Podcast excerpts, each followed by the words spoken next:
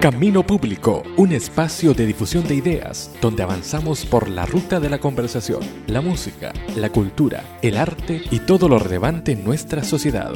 Viaja con nosotros por las vías de Camino Público, un proyecto cuyo destino es la conversación y la expresión de lo que ocurre en Chile y el mundo. Bienvenidas y bienvenidos a esta nueva edición de Camino Público a través de las redes sociales, a través de las plataformas en internet. Recuerde www.anchor.fm slash Camino Público, en nuestra página también en Spotify y en las diferentes plataformas de streaming a través del mundo. Hoy día vamos a hablar de coronavirus, de COVID-19 con un médico. De recuerdo que puede escuchar además esta emisión pinchando ahí en nuestra página de Facebook el link que va a estar disponible para que usted pueda escucharlo todas las veces que quieras. Junto a José Luis Álvarez, desde Río Bueno, la región de los ríos, hacemos camino público acá en el sur del país, como siempre con temas interesantes. Presentamos a nuestro invitado hoy día, antes eso sí, eh, hay que decir que habíamos hablado, algunas pinceladas habíamos dicho antes del coronavirus. Recordemos que, según el ministro de Salud, durante los últimos días ha habido una leve mejoría, han disminuido los casos, pero todavía estamos sobre los mil diarios. También han disminuido los fallecidos y en la región de los ríos estamos en un desconfinamiento gradual durante las últimas semanas. Vamos a ver qué sucede eso. Presentamos a nuestro invitado, y a José Luis Álvarez que está al otro lado del teléfono. Patricio Enríquez va a conversar hoy día con nosotros. Él es médico de la Universidad de Chile, profesor, músico, también eh, actualmente es profesor de fisiopatología en la Universidad de Chile. Trabaja como médico de la UCI del Instituto Nacional del Tórax y está junto a nosotros en la línea. ¿Cómo estás Patricio? José Luis, bienvenidos. Hola, mucho gusto. Ahí están los dos. Eh, partimos con José Luis para que pueda comenzar esta ronda de preguntas que tenemos para nuestro médico de la Universidad de Chile, Patricio Enríquez. Hola, ¿qué tal? ¿Cómo están todos? Patricio, ¿qué tal? ¿Cómo estás? Sí, muy bien. Muchas gracias por la invitación. Qué bueno, qué bueno que pudiste contestarnos y, que podamos conversar contigo, Patricio, porque eh, como te comentábamos en la invitación, eh, hemos escuchado bastante eh, sobre eh, esta enfermedad, venimos desde marzo eh, con la agenda prácticamente tomada por, por todo lo que tiene relación con coronavirus. Y además el país y el mundo paralizado por esta situación. pero nosotros al menos, como inquietud, nos nace saber un poco sobre la enfermedad misma se ha hablado de, estadísticas, de números de, personas infectadas, de número de personas enfermas, de número... Hay muchas estadísticas sobre el tema, sin embargo hay poco, hay poca información acerca de cómo se desarrolla esto, de cómo, eh, nace eh, eh, este tema del coronavirus. y lo primero que, nos asalta es, oye, ¿el coronavirus es nuevo o, es algo que, que ya existía? Hay teorías de conspiración respecto a esto. Y cuéntanos tú un poco acerca del coronavirus. ¿Es algo nuevo o, o, cuál es lo nuevo del coronavirus? Ya. Eh, mira, los coronavirus son un grupo de virus, ya, eh, no es un virus, ya son, son virus que conocemos desde hace muchos años atrás, eh, asociados fundamentalmente en el caso de los humanos, porque eh, los coronavirus son virus tanto de humanos como de varias otras especies. Eh, conocíamos de los coronavirus, son, son virus que afectan fundamentalmente el aparato respiratorio, pero cursando cuadros, eh, digamos, leves de de aguda, refiero como ya, las, los, nosotros tenemos coronavirus de, de, siempre, digamos, digamos, hemos estado expuestos a coronavirus que produce un resfriado común y sin ninguna otra complicación. Eh, la novedad fue que en el año 2003 apareció este síndrome respiratorio agudo severo, que se estudió en China también, y, que se identificó un coronavirus como agente causal de la enfermedad, y fue la primera vez que vimos un comportamiento distinto de de un, de, este, de un tipo de virus de la familia de los coronavirus, produciendo un cuadro ya mucho más, más grave de enfermedad. Después, posteriormente, apareció el, el MERS, digamos, el, síndrome respiratorio del Oriente Medio también, que fue un coronavirus que también produjo un cuadro, eh, digamos, cuadros de neumonía severa, digamos, falla respiratoria severa, con una mortalidad muy alta. En el caso del MERS, la mortalidad del SARS era como de 10%, del MERS llegó a ser 40%. Pero la diferencia del COVID, digamos, de la enfermedad del virus, el SARS-CoV-2 que produce COVID, es que mezcló una especie de SARS, que era la capacidad de producir neumonía eh, con falla respiratoria grave, a eh, a diferencia de los otros dos, de SARS y MERS, eh, el, COVID, el SARS-CoV-2 produce una alta infectividad, digamos, se transmite muy fácilmente entre las personas y eso, eso digamos, rememora también un poco el comportamiento de los coronavirus habituales del resfriado común. Pero no, no, no son nuevos, pero sí, este es un virus que no teníamos ninguna ninguna experiencia previa, o sea, no es un virus que tengamos evidencia que existía anteriormente. Oye, pero una consulta, eh, en este caso, eh, eh, eh, ¿por qué el, corona, el este coronavirus es tan peligroso? ¿Por qué, se, con los otros anteriores no tuvimos lo que tenemos hoy día? O sea, el, el, el, digamos, el caso del SARS-CoV-2, del virus actual, ¿Ya? tiene algunas características particulares. A diferencia, como digo, de los otros dos coronavirus que conocimos que atacaron humanos y que produjeron eh, cuadros respiratorios severos, el SARS, ¿ya? y el MERS, que no sé si lo conocían, pero también se hablaba mucho de eso. Eh, son, son de SARS se ha hablado harto y de hecho este virus es muy tiene un 74% de homología genética con el SARS es un virus que, que, probablemente tiene, eh, digamos, un origen, no es que haya surgido del caso, ojo, pero sí está emparentado, digamos, filogenéticamente. Eh, lo que lo hace muy distinto es que, eh, digamos, produce infecciones del tracto respiratorio bajo, o sea, enfermedad pulmonar, a diferencia del resfriado común, que es solamente un, compromiso de la vía aérea alta, digamos. Y la, capacidad de producir un, cuadro de neumonía multifocal con falla respiratoria que es muy severa y además en el caso del eh, SARS-CoV-2 de la infección que llamamos COVID, que es la infección por SARS-CoV-2, eh, adquiere además otras características aparte de la neumonía y la falla respiratoria severa, como compromiso multiorgánico. Ya lo que hemos visto es que la inflamación que está activando SARS-CoV-2 en el organismo es la que está comportándose de forma muy agresiva, con compromiso multiorgánico, falla multisistémica y eventualmente muerte. Ahora, eh, digamos, el otro aspecto que también lo está haciendo un problema de, tanta masividad es la, es la infectividad, porque a diferencia de los otros dos coronavirus de curso grave, el SARS-CoV-2 tiene una infectividad muy alta, ¿ya? La sí, sí, la contagiosidad tiene con un parámetro que se llama R sub 0, que es cuántas personas yo infecto cuando estoy infectado, cuál es mi capacidad de infectar a otras personas. Por ejemplo, la influenza A, que es una infección, eh, digamos, eh, bastante, que puede también cursar con, con, cuadros respiratorios severos, tiene un R sub 0 que es menor de 1. Eso quiere decir que mi capacidad de infectar es inclusive menos de una persona por vez. Claro, además, en el caso de eh, SARS-CoV-2 es de 2 a 3, o sea, yo cada vez infecto 2 a 3 personas. Es por eso que el comportamiento eh, poblacional de SARS-CoV-2 ha sido tan masivo mm. y además eh, a diferencia de, digamos de, los coronavirus que también son muy importantes de los coronavirus habituales digamos que tenemos eh, digamos que conocíamos de antes que cursa con un, con un cuadro clínico característico que es propio digamos que se diferencia del SARS MERS digamos que es este, este esta falla respiratoria eh, severa pero además eh, compromiso multiorgánico, digamos, en, varios casos asociado fundamentalmente a una inflamación sistémica, eh, a una respuesta inflamatoria exagerada del organismo. Lo que mata a los pacientes fundamentalmente es la respuesta del organismo al virus. No tanto el daño inducido por el virus en sí, sino que es la respuesta orgánica al virus.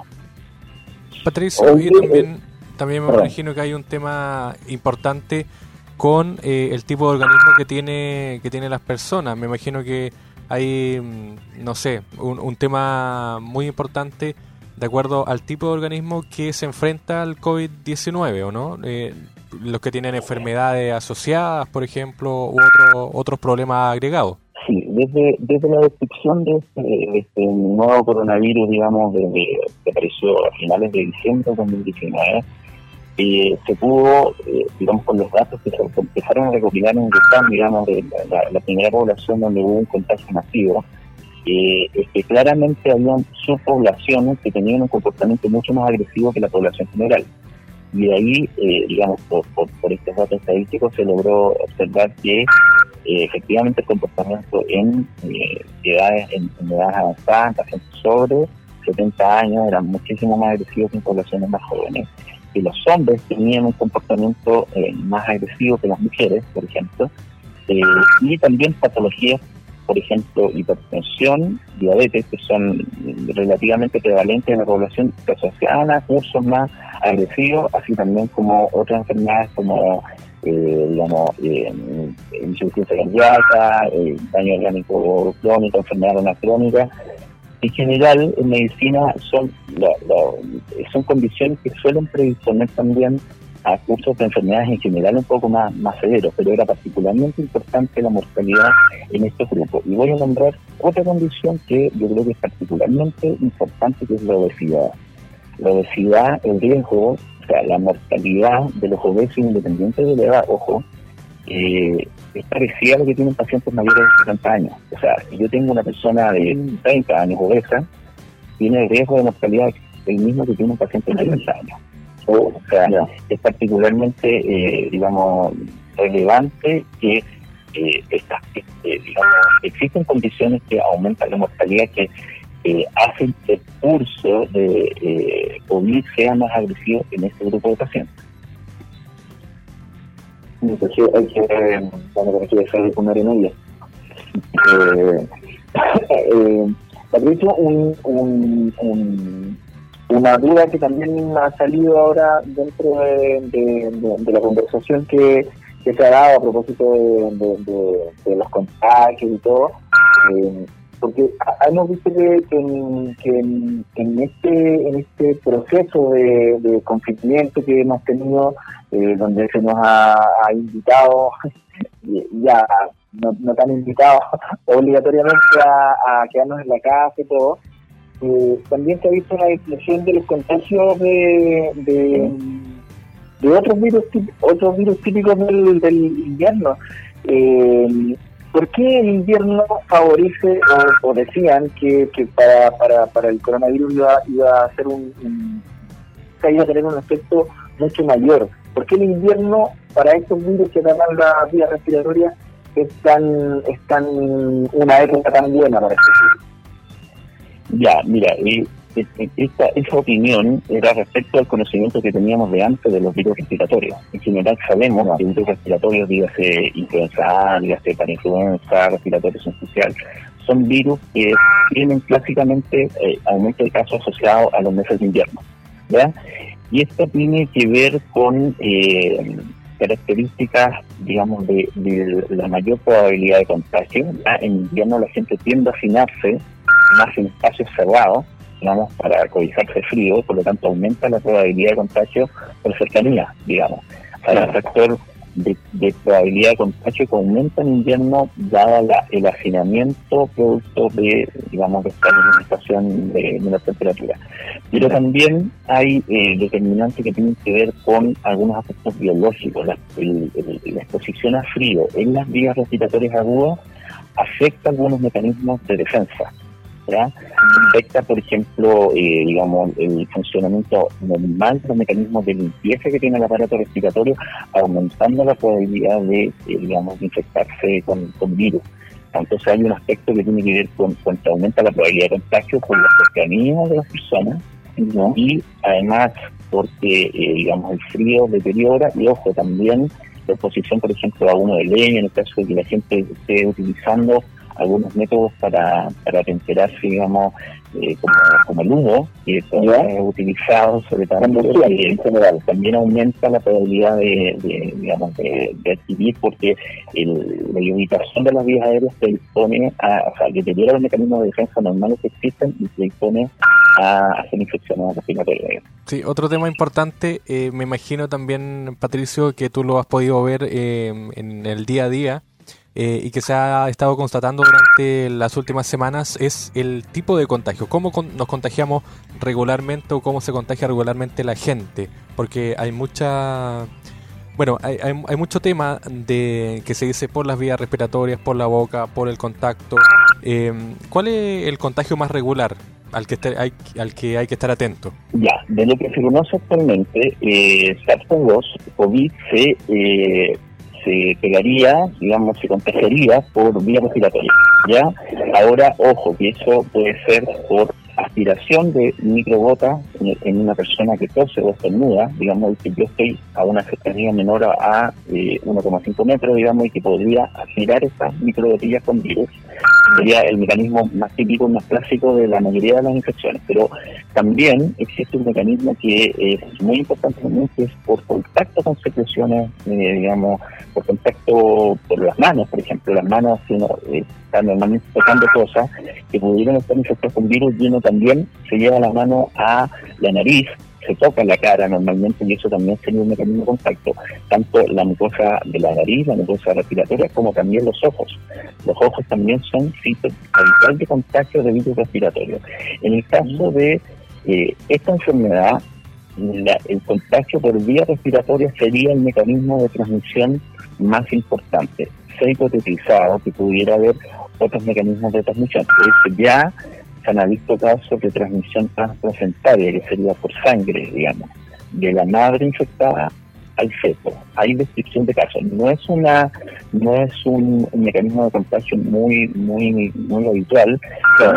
no ocurren todas las mujeres embarazadas con COVID, pero se ha visto casos que, el feto se ha infectado, digamos, por vía intrauterina, eso sería un mecanismo transplacentario de infección. Eh, se hipotetiza que podría también podría ser contagiable por, por eh, digamos, por otro tipo de secreciones, pero se nos está demostrado. Eh, hay estudios que han, han podido dilucidar que el ciclo respiratorio de la enfermedad es inicial, pero el virus, en la medida que se puede, digamos, puede migrar a otros órganos del, del organismo, entre ellos el aparato digestivo, también es eliminado por las deposiciones y se ha hipotetizado que podría ser un mecanismo de transmisión también por vía, eh, digamos, por, vía digestiva, pero no está demostrado claramente. O sea, hipotetizado porque se ha podido describir que las deposiciones tienen el virus, digamos. Y además una cosa bien importante que es bien trascendente, el virus en el aparato digestivo permanece mucho tiempo. Hay reportes que hablan de hasta seis semanas que la persona posterior a la infección respiratoria podría estar excretando virus por vía, digamos, por el intestinal, digamos, por deposición. O sea, podría ser una vía de contagio, pero hasta ahora no se ha podido demostrar que sea, digamos, que yo por vía comer, digamos, un alimento contaminado, digamos, como la transmisión de otros virus digestivos, eh, podría adquirir la enfermedad, pero se, pero eh, el hecho de que no se haya podido mostrar no, quiere decir que no sea, digamos. No, no, claro. O sea, hay que sintetizar que podría ser, pero la oficial es por vía respiratoria, por aspiración de microbotillos de personas que estornudan o tosen cercanamente a menos de 1,5 metros, o por el contacto de elementos contaminados por secreciones respiratorias eh, que yo me llevo a, la, a, los ojos o a la, a la cara, digamos, por transmisión anual. Oye, o sea que, a ver, eh, me queda muy claro eh, que entonces todas las recomendaciones que hoy día tenemos de cómo evitar los contagios son, eh, son em, formas súper efectivas de evitar que, yo me lleve el virus a mi casa, porque eh, mucho se ha hablado de que hay personas que son asintomáticas, entonces, porque esas son las más riesgosas, porque en día como no tienen síntomas, creen que no están contagiados y van por la vida eh, contagiando al, resto sin saber, y obviamente uno siente que es sin mala intención, pero eh, si yo voy a comprar y, la persona que me entregó las monedas, eh, que está con guantes, por ejemplo, que es la persona que vende en el, en el negocio, eh, recibió unas monedas de alguien que antes tosió y, y, y, y, esas botas quedaron en las monedas, efectivamente yo me podría llevar, eh, después cuando llegué a, mi casa, me podría llevar las manos a, la boca o a la nariz y contagiarme.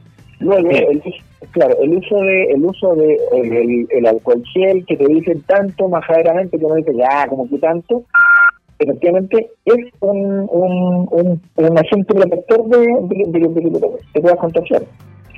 Sí, mira, las tres medidas efectivas en este momento para evitar el contagio en relación a lo que conversamos de cómo se contagia el virus son distanciamiento físico, porque tú al, hacer distanciamiento físico, digamos, disminuye la probabilidad de que las secreciones respiratorias de la persona eh, sean, te lleguen, digamos, de, por, por, por cercana, digamos. Claro. Y lo otro, la mascarilla, obviamente también te está limitando el, el, la, la, probabilidad de contagio y lavado de manos. Ya acá hay siempre han, han discutido respecto a si lavarse las manos es tanto más efectivo usar alcohol gel. Mira, en general la, la, el uso de alcohol gel es con una concentración sobre 70% es lo suficientemente efectivo para eliminar el COVID. Ojo que tiene que ser un aseo hecho, no sé que me pase alcohol 10 segundos y fin, o sea, tiene que ser un aseo con toda la mano, con todos los dedos, o sea, debe ser riguroso en cuanto a eso.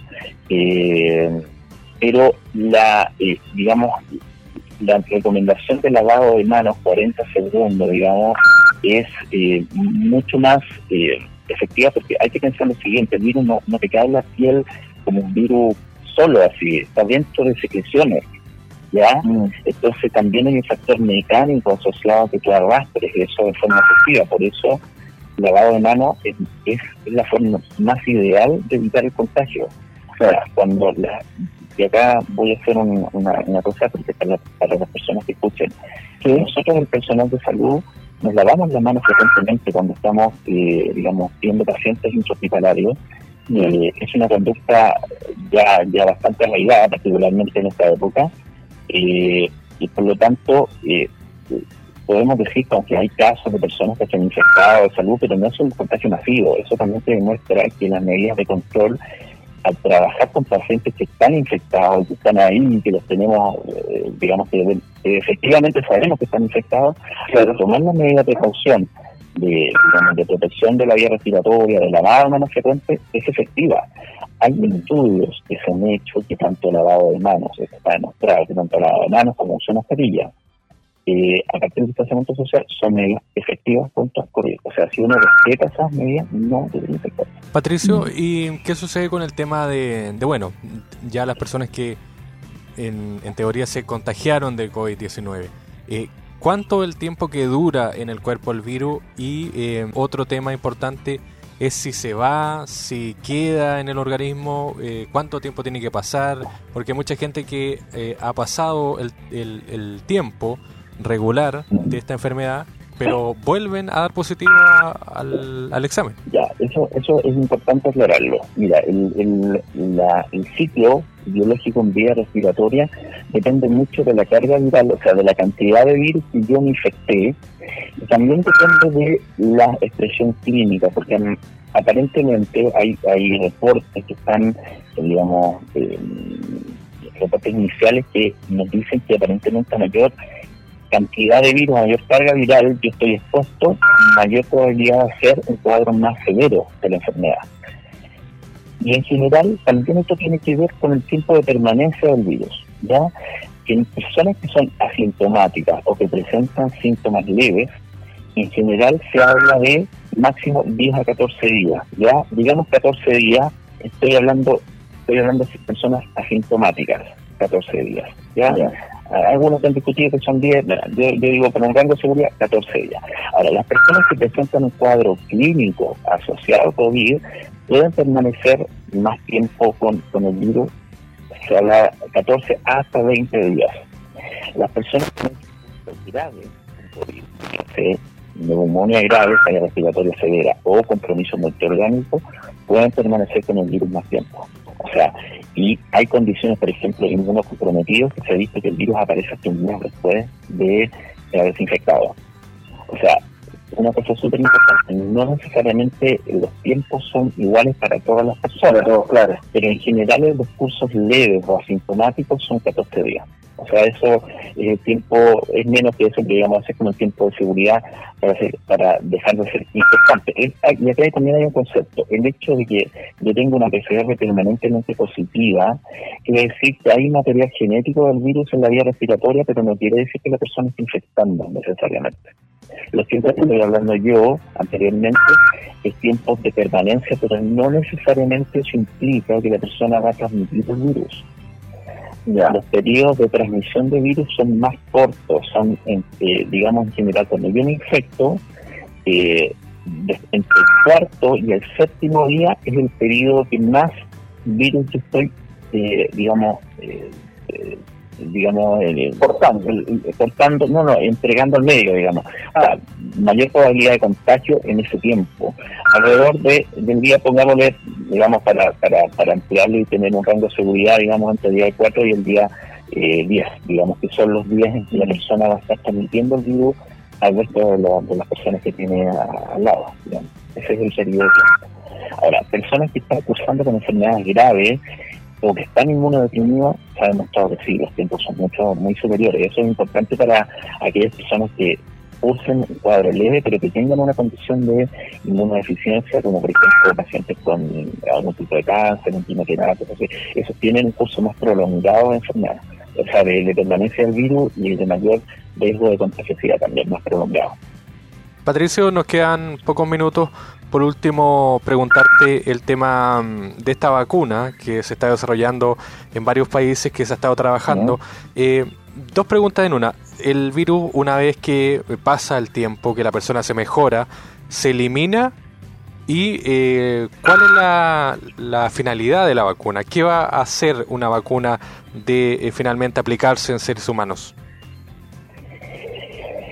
Cuando, tú, cuando uno tiene eh, los síntomas respiratorios, ya dígase un cuadro gripal asociado a COVID o, porque, digamos, puede ser asintomático, un cuadro, un cuadro gripal leve, un cuadro gripal severo, con fiebre, compromiso para general, o ya definitivamente una neumonía, eh, la permanencia del virus, como les decía yo, es variable en cuanto a contagiosidad, pero en el organismo, ojo, la primera fase de infección, el virus lo encontramos en las, en las vías respiratorias. Pero eh, conforme avanza el tiempo, el virus puede ser encontrado en otros tejidos. Por lo tanto, es que el organismo guarde el virus más tiempo es algo que se, que se ha planteado y que no se puede descartar 100%. Ahora, eso no quiere decir que la persona esté infectando a otros, pero sí puede permanecer con el virus más tiempo en otros tejidos, como por ejemplo les comentaba hace un rato atrás el, el, el aparato digestivo, digamos, hasta seis semanas según algunos reportes que se han hecho. Y, ahora, y respecto a vacuna, ¿cuál era la pregunta? La, la, pregunta de vacuna. Sí, eh, ¿cuál va a ser la finalidad? ¿A qué va a apuntar la vacuna? Ya, una vacuna lo que busca es exponer al sistema inmunológico a generalmente aparte a, a, proteínas del virus para que el sistema inmunológico monte una respuesta eh, digamos competente para hacer que cuando la persona esté expuesta al virus de verdad sea capaz de eliminar de forma eficiente porque ya va a tener una respuesta inmunológica ya programada para ese virus. O sea, en el fondo, lo que, lo que buscaría una vacuna es que al exponerse a eh, el virus del SARS-CoV-2, eh, yo rápidamente ya tengo anticuerpos transformados que pueda atacar rápidamente ese virus y evite las manifestaciones graves de la enfermedad. Lo que más busca una vacuna, más que infectarse o no, es que el curso de la enfermedad no sea severo. En el caso de la influenza A, por ejemplo, nosotros, ustedes saben que hace ya varios años se vacuna anualmente. y la vacuna es una proteína del virus que lo que hace es que el cuerpo reaccione contra esta proteína y por lo tanto genera anticuerpos que hacen que cuando yo me infecto con influenza A, efectivamente, ya tengo anticuerpos preformados y eso no quiere decir que no me va a infectar. Quiere decir que rápidamente esa infección va a ser controlada no me voy a exponer a tener las complicaciones como una neumonía grave en el caso de la influenza o lo que en el caso de eh, este virus, del SARS-CoV-2, se busca que la persona no haga la neumonía, digamos, no haga las manifestaciones multisistémicas de la enfermedad.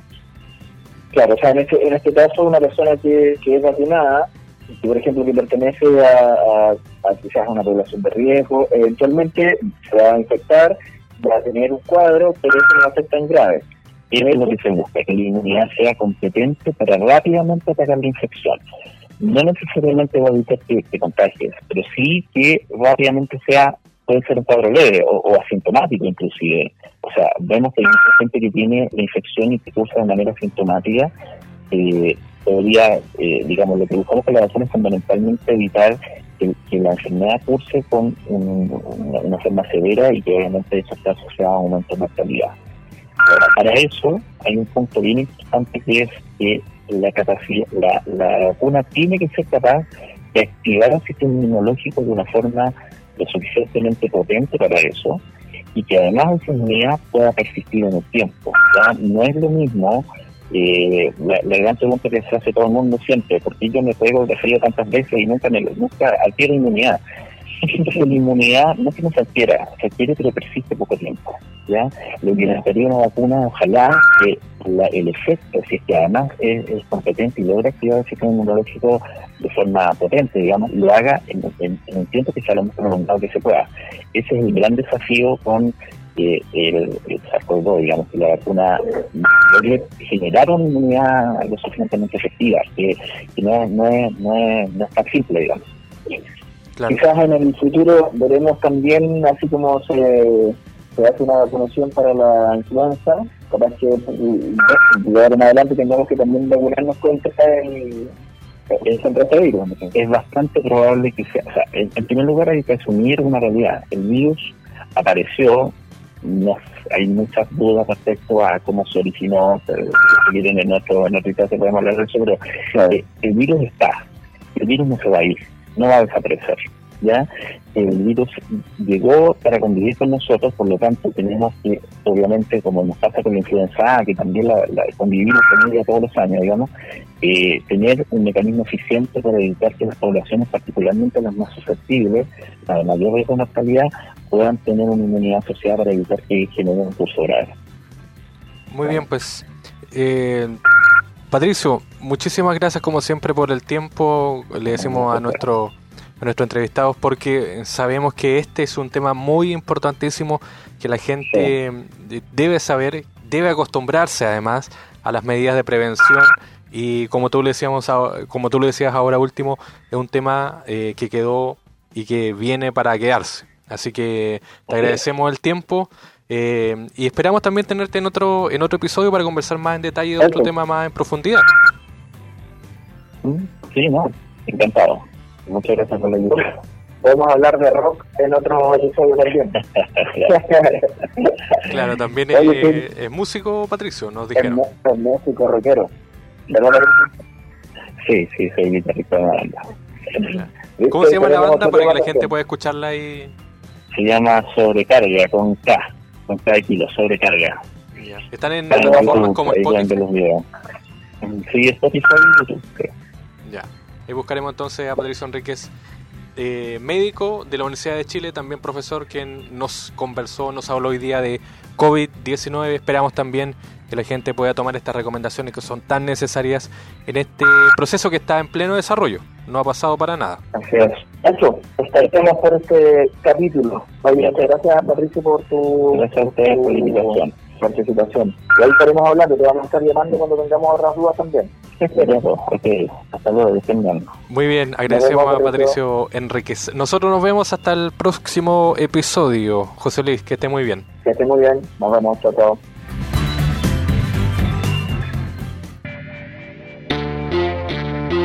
Camino Público, un espacio de difusión de ideas donde avanzamos por la ruta de la conversación, la música, la cultura, el arte y todo lo relevante en nuestra sociedad.